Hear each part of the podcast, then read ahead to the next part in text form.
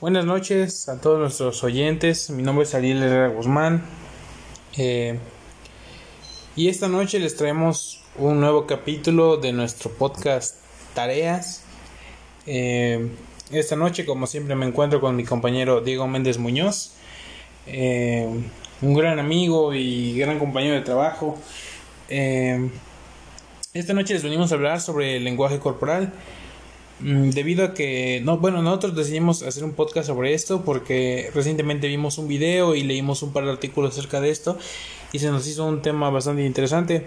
Como primer punto le voy a pedir a mi compañero que se presente.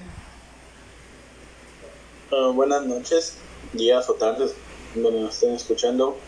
Este, sí, claro, compañero, hoy hablaremos sobre qué es el lenguaje corporal, unos ejemplos, un ejemplo que me llamó mucho la atención de, de, un, de una página de internet donde lo leímos, que es sobre encoger los hombros es una señal universal de no saber qué está pasando.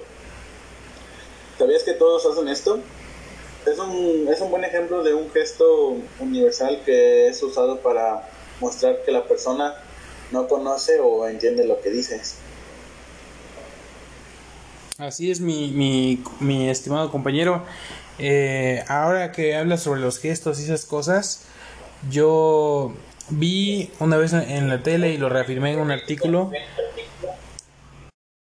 que nuestros padres, eh, ellos suelen saber cuando nosotros mentimos, porque cuando uno miente hace, hace gestos que habitualmente no hacemos tales como tocarse el pelo, tocarse la nariz o rascarse el brazo.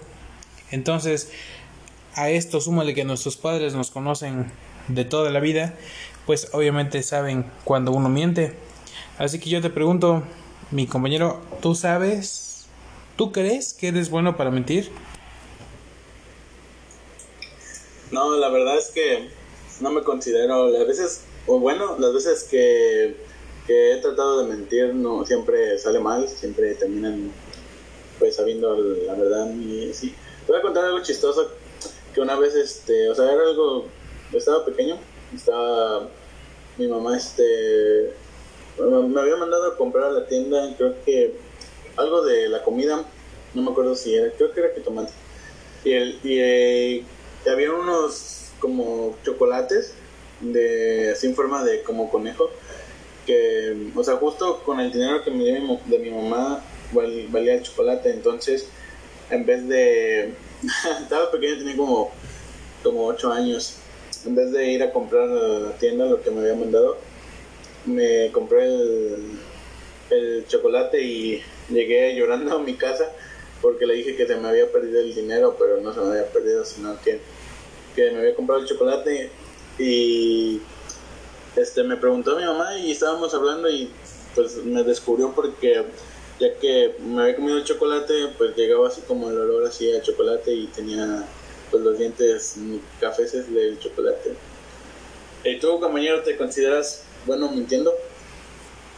Eh, bueno, primero, gran, gran anécdota. Creo que era bastante obvio que, que te habías gastado dinero en el chocolate. Y personalmente no, no me considero una persona que, que mienta bien. Eh, de hecho, ni lo intento porque, bueno, casi no me gusta mentir, pero las veces que lo, he, lo tratado de mentir, eh, como que no sale bien. Y bueno, compañero, eh, muchísimas gracias por el tiempo. el podcast ha terminado y nos veremos el próximo capítulo. Ahí comenten que, sobre qué temas desean que grabemos. Y bueno, hasta luego a todos nuestros oyentes. Hasta luego.